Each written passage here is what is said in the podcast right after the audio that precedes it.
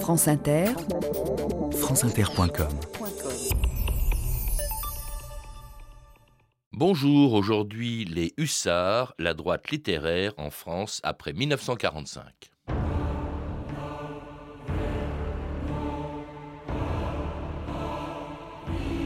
Ce qui va commencer n'est plus pour nous. Nous ne ferons plus que survivre, nous ne rebâtirons plus rien. Paul Morand, 8 juillet 1945.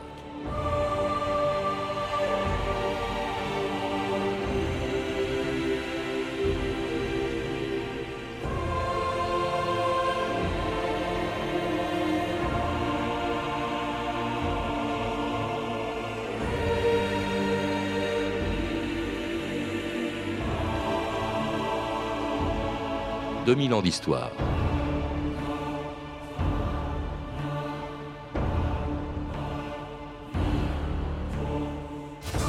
En juillet 1945, en Suisse, Paul Morand est assis dans un café de Montreux quand il est surpris par l'éclair d'un flash. Instinctivement, il se cache derrière son journal, mais trop tard.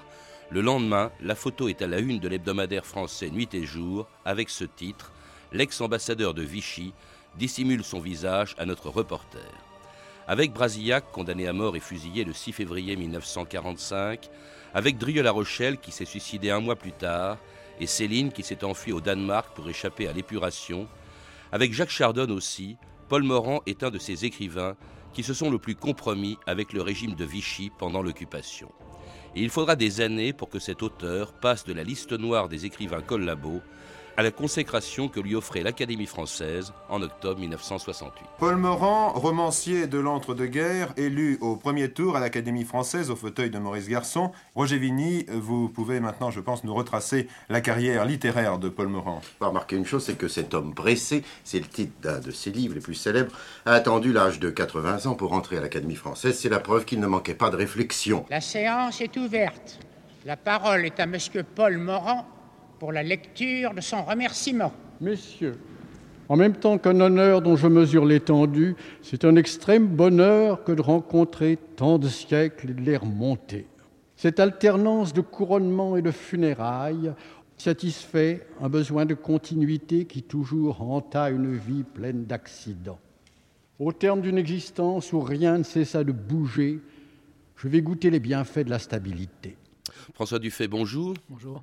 Ah, C'était Paul Morand sous la coupole en 1969, quelques mois après son élection en 68 à l'Académie française. Une élection qui était une réhabilitation en quelque sorte pour cet écrivain mis à l'index après la guerre et dont vous parlez beaucoup dans un livre, Le souffre et le moisi, la droite littéraire, après 1945, c'est-à-dire au lendemain d'une époque pendant laquelle une bonne partie de la littérature française, il faut bien le dire, s'était plutôt compromise avec l'occupant. Oui, il y a des cas illustres de résistants comme euh, Jean Prévost mort dans le Vercors, par exemple. Mais pour, euh, pour un cas de héroïque comme celui-là, il y a beaucoup d'écrivains résistants euh, à la résistance plutôt tardive ou plus ou moins active, et puis beaucoup d'attentistes ou même de collaborateurs, puisque Drieux-La Rochelle, dont vous parliez par exemple, n'avait pas trop de mal à composer les sommaires de la prestigieuse NRF sous la botte de l'occupant. Hmm. Alors, euh, ces, ces, ces, écrivains collaborateurs, pour beaucoup d'entre eux, parmi eux, il y avait Paul Morand, plus maréchaliste d'ailleurs que collaborateur, François Dufay, vous le rappelez Oui, en tout cas, il misait sur la nouvelle donne euh, créée par la, la défaite. C'est vrai que c'était un homme prudent, donc on ne trouve pas sous sa plume euh, d'ode à l'Allemagne ou des choses comme ça, ou d'appel à la collaboration. En revanche, il a repris une carrière de, euh, au plus haut niveau de l'État, comme conseiller de Pierre Laval, d'abord à Vichy, ensuite comme ambassadeur en Roumanie, et beaucoup plus prudemment en Suisse, où il a réussi à se faire parachuter euh, au dernier moment. C'était un spécialiste de l'esquive et de la fuite, et en, en juillet 1944, l'homme pressé a réussi euh, vraiment, au moment où Vichy agonisait, à, se planquer en Suisse, d'où il a, il a d'ailleurs été aussitôt révoqué par le nouveau pouvoir gaulliste. Alors en tout cas, moins pro-allemand peut-être que cet autre rescapé de l'épuration, Jacques Chardon, qui avait fait partie de ce fameux voyage en Allemagne organisé en 1942 par les autorités d'occupation et, euh, qui se, et où se retrouvait dans ce voyage la fine fleur de la littérature française. Plusieurs écrivains français, mes chers auditeurs, viennent d'effectuer en Allemagne un séjour à Weimar, comme chaque année d'ailleurs. L'un d'eux, M. Drieux-La Rochelle, a bien voulu venir jusqu'à notre micro nous confier ses impressions de voyage. Avec quelques amis, Jacques Chardon, André Terrive, Georges Blond et André Tregnaud, Nous sommes allés à la deuxième rencontre des écrivains européens qui a eu lieu à Weimar du 5 au 11 octobre. Nous avons revu cette très rare et très charmante ville de Weimar nous avons reçu un accueil simple et libéral. Il n'était guère question de politique.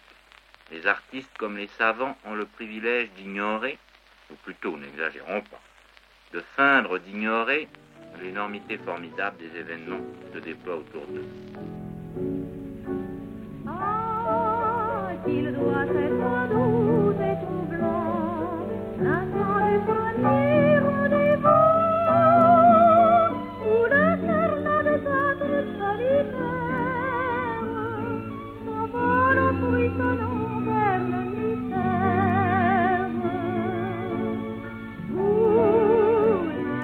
Et c'était Daniel Darieux en 1941. Daniel Darieux qui, elle aussi, est parti en Allemagne, ce qui lui a valu quelques ennuis à la Libération, comme ses écrivains français, donc partis à Weimar en 42, dont Jacques Chardon, on l'a entendu, plus compromis quand même que Paul Morand. Oui, Jacques Chardon, c'est un cas assez étrange parce que c'était un écrivain plutôt apolitique pendant l'entre-deux-guerres, un, un- une sorte de gentleman protestant, très, apparemment très pondéré, un styliste euh, diaphane. Et puis en 40, il a eu un coup de foudre pour l'Allemagne, une espèce de révélation. Et comme il n'était pas un type prudent comme euh, Paul Morand, il y allait vraiment euh, franco de port, si j'ose dire.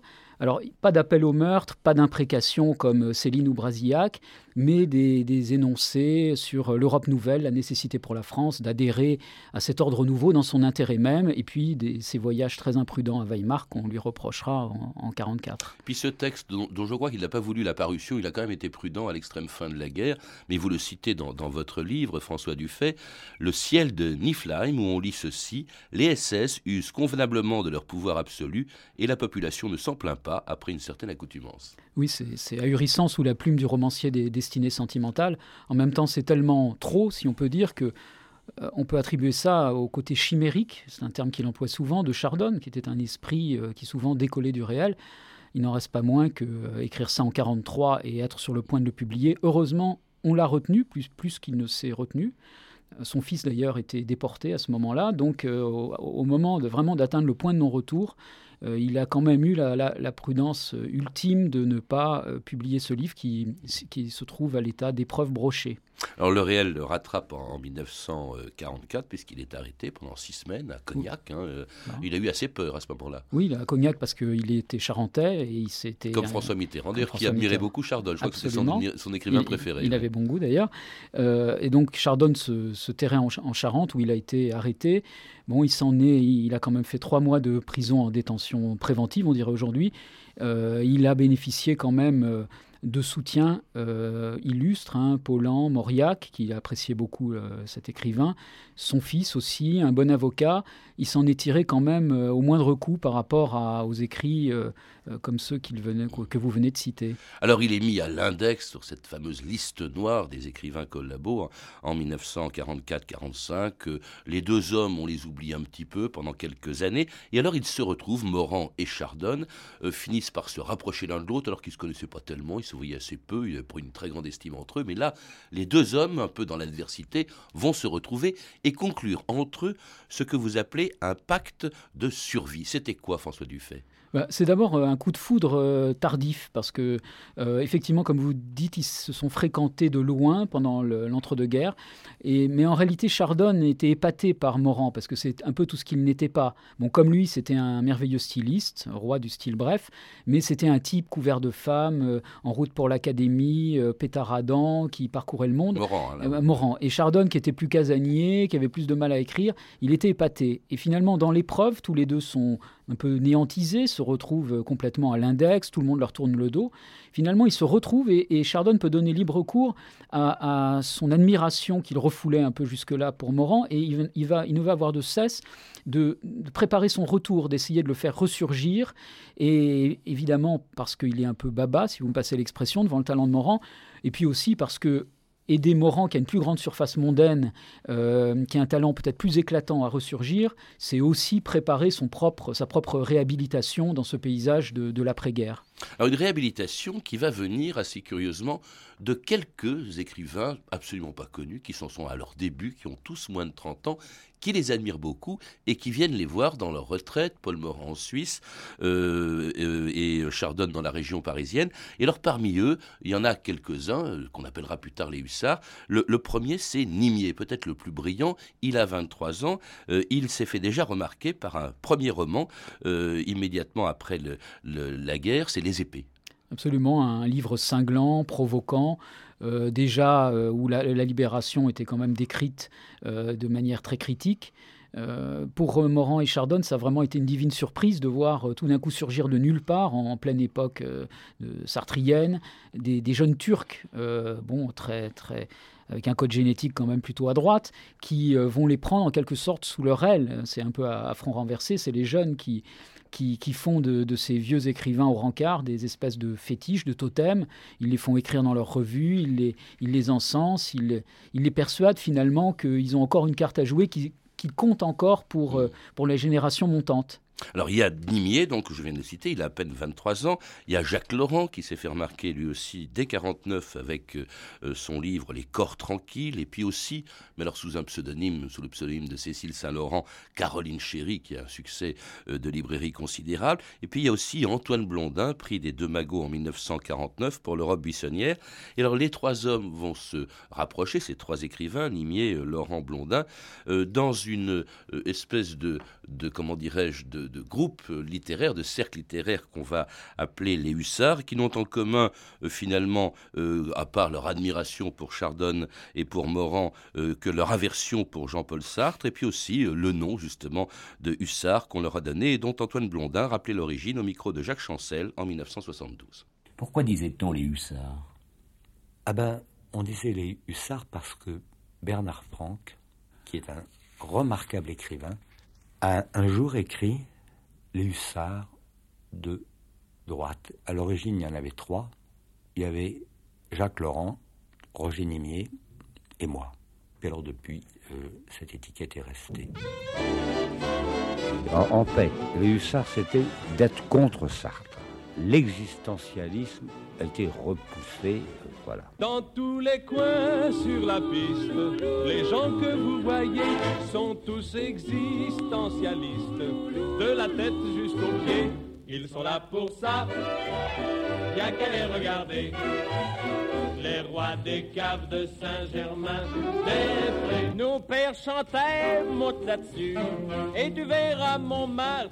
Nous on descend, on ne monte plus, et l'on voit Jean-Paul Sartre. On vient là pour ça, de chez nous du Uruguay, et même de beaucoup plus près de Saint-Germain-en-Laye.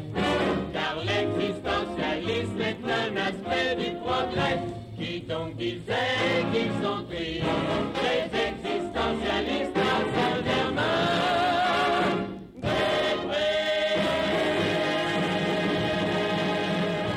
Alors si tous les gens étaient existentialistes, comme le disait cette chanson, c'était pas le cas bien sûr des, des hussards. On a l'impression au fond que ce qui, c'est ce que disait Blondin, que ce qui les fédère, c'est leur détestation commune de Jean-Paul Sartre et d'un existentialisme que Sartre lui-même d'ailleurs avait du mal à définir. Oui, c'était, si vous voulez, un peu des jeunes gens en colère contre le politiquement correct de l'époque, qui était ce- cette chape de plomb euh, d'engagement, de responsabilité, ces grands débats philosophiques, cette euh, littérature un peu plâtreuse. Alors, ils n'avaient pas assez de colibet pour euh, le, théâtre d'amphithéâtre, la littérature de pion. Sartre et Beauvoir, c'était les Bouvard et Pécuchet existentialistes.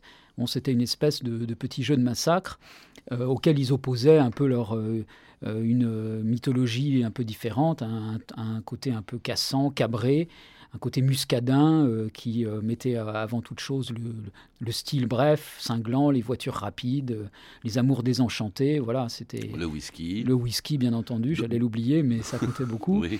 D'autres lieux aussi que lieux de rendez-vous des existentialistes, entre guillemets. Par exemple, ils n'allaient pas aux Deux Magots, mais ils allaient au Pont-Royal. Voilà, alors ce qui est amusant, c'est que ces gens qu'on classe rive droite, finalement, ils étaient- leur quartier général, c'était aussi la rive gauche, mais effectivement, d'autres bars, le, le Barbac aussi pour Blondin qu'on a entendu, le bar du Pont-Royal, bien sûr.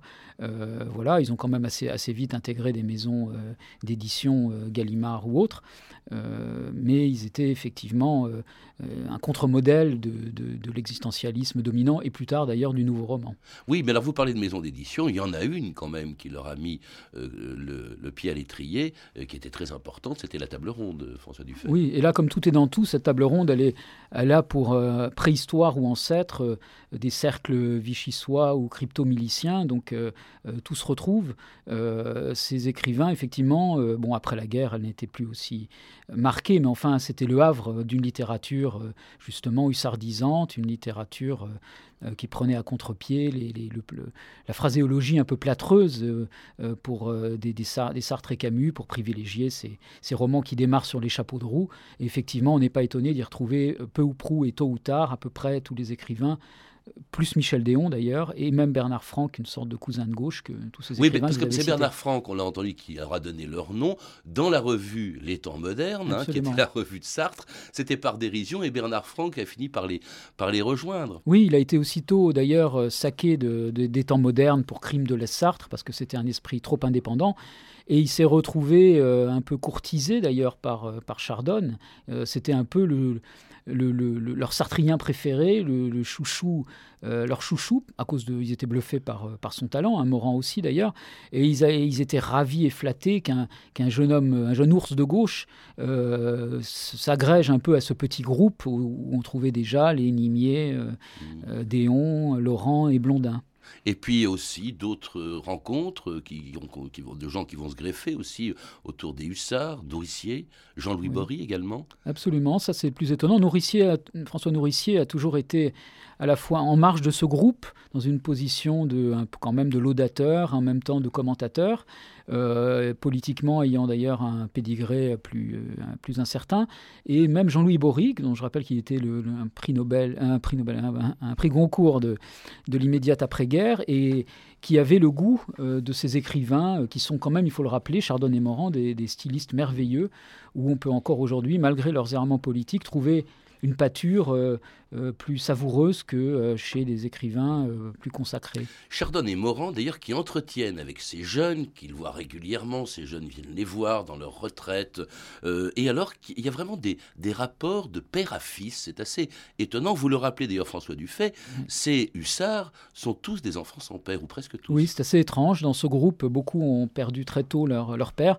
Il est évident qu'ils retrouvent une, une figure paternelle ou grand-paternelle chez, ces, chez ces vieux écrivains qui leur racontent un peu euh, les, années, les années folles, euh, toute une mythologie 1925, à coup de voitures rapides euh, et de fêtes euh, perpétuelles qui, qui les fascinent. hein. Ils, ils- ils sont aussi des enfants d'une après-guerre un peu grisailleuse et, et ils, ils rêvent à ce 1925 fabuleux dont ils ont deux, deux témoins et quels témoins euh, sous les yeux. Et puis ils se souviennent aussi, disons-le, même s'ils le nient, ils sont plutôt de droite. Écoutez ce que disait Jacques Laurent le jour où il a été couronné en 1971, prix Goncourt. Le prix Goncourt 1971 a été attribué à Jacques Laurent pour les bêtises. Au sixième tour, par cinq voix sur neuf votants. Si, euh, quand j'ai eu le concours, euh, tous les journalistes de la création commençaient toujours par me demander pourquoi êtes-vous de droite, comment expliquez-vous qu'un écrivain de droite a eu le concours, etc. Droite, droite, droite, j'ai entendu que ça. Bon. C'est parce qu'on m'a classé dans le lieu politique qui pouvait le nuire le plus à quelqu'un. On m'a classé là parce que on ne m'aimait pas. On ne m'aimait pas parce que je dérangeais. Et je dérangeais parce que je n'ai jamais pu suivre l'opinion, l'opinion courante, la mode. Alors la mode, c'était le nouveau roman, c'est vrai qu'il s'en détache largement. Mais alors dire qu'il n'est pas de droite, là c'est franchement une précaution de langage qui va pas du tout. Euh, il l'était, Jacques. Oui, c'est étonnant d'entendre que même si tard dans sa carrière, il a continué à entonner la même chanson. Euh, comme les autres hussards, il était très marqué à droite. Euh, D'ailleurs, euh, avant-guerre, il avait été tenté par tout, le côté Ligue. Et puis, il à 25 ans, il s'était retrouvé en poste à Vichy, quand même, il faut le rappeler. Et après la guerre, il a, lui qui s'était fait le chant du désengagement, mais d'un désengagement aussi parce qu'il il était un peu un perdant de l'histoire. Il s'est retrouvé aussi comme un, proche des activistes des ultras de l'Algérie française, au point de partir même un peu en cavale à un moment quand le pouvoir euh, euh, gaulliste le, faisait mine de l'inquiéter. Donc il y a une ligne continue quoi qu'il en ait dit, euh, qui, est un engagement politique d'extrême droite, euh, qui, ne s'est jamais démenti d'un bout à l'autre de, de, sa vie. Oui, vous évoquez l'Algérie. Il faut rappeler que l'ensemble de ces hussards, même Nimier, hein, qui pourtant était un journaliste qui travaillait dans une revue gaulliste après la guerre, à cause de l'Algérie, sont devenus d'abord farouchement anti-gaullistes. Euh, et puis alors, ils ont signé un manifeste, des pétitions, ça ne se faisait pas qu'à gauche, euh, contre le manifeste des 121 qui appelait à la désertion, au refus de se battre en Algérie, hein, un, un manifeste dans lequel on retrouve tous les hussards. Oui, et puis les hussards retrouvaient là finalement toute leur thématique favorite. C'est un, goût des, un goût un peu des causes perdues, un côté cambré, euh, une mise en avant d'une sorte d'honneur chevaleresque, aristocratique, et puis quelque chose qui était vraiment leur ciment idéologique, c'était une aversion totale pour De Gaulle, puisque même Nimier, qui lui était le seul à échapper à cet antigaullisme primaire, a, a, finalement viré sa cutie et traité De Gaulle de con, de père ubu, euh, d'assassin de Brasillac et à la fin de sa vie et partagés un peu par leur père spirituel. Alors là, je, je vous lis, après la guerre, euh, ni Morand ni Chardonne n'ont oublié leurs engagements euh, pendant la guerre. Euh, vous citez par exemple Chardonne qui dit, à propos du génocide des Juifs, on en a fait passer quelques-uns au four, c'est une affaire entendue, mais il y en a beaucoup qui sont très très riches. Ou encore Morand qui dit en 1960, là où Juifs et pédés s'installent, c'est un signe certain de décomposition avancée, asticot dans la viande qui pue. Il y a du Céline même dans Morand. Oui. C'est assez extraordinaire quand même. Ils n'ont rien compris ou rien oublié en tout cas. Il y, a, il y a même du Céline au point que Chardonne lui-même, qui partage quand même plus ou moins ces idées-là, euh, le lui reproche et trouve qu'il va quand même trop loin. Ça, c'est dans une lettre euh, qu'on peut consulter aujourd'hui à, à, Lausanne, où il y a toute leur correspondance, qui est un véritable monument littéraire, mais qui est entaché aussi par euh, cette espèce de, de, de, de choses saumâtres, de, ressentiment politique. Il faut aller là-bas vraiment, je pense, pour mesurer à quel point ils n'ont rien retranché de leurs opinions, à quel point ils sont restés fidèles, à, y compris chez Morand, à des phobies euh, parfaitement odieuses. Euh, euh, à laquelle il faut ajouter la, la, haine des homosexuels, une misogynie vraiment euh, extraordinaire.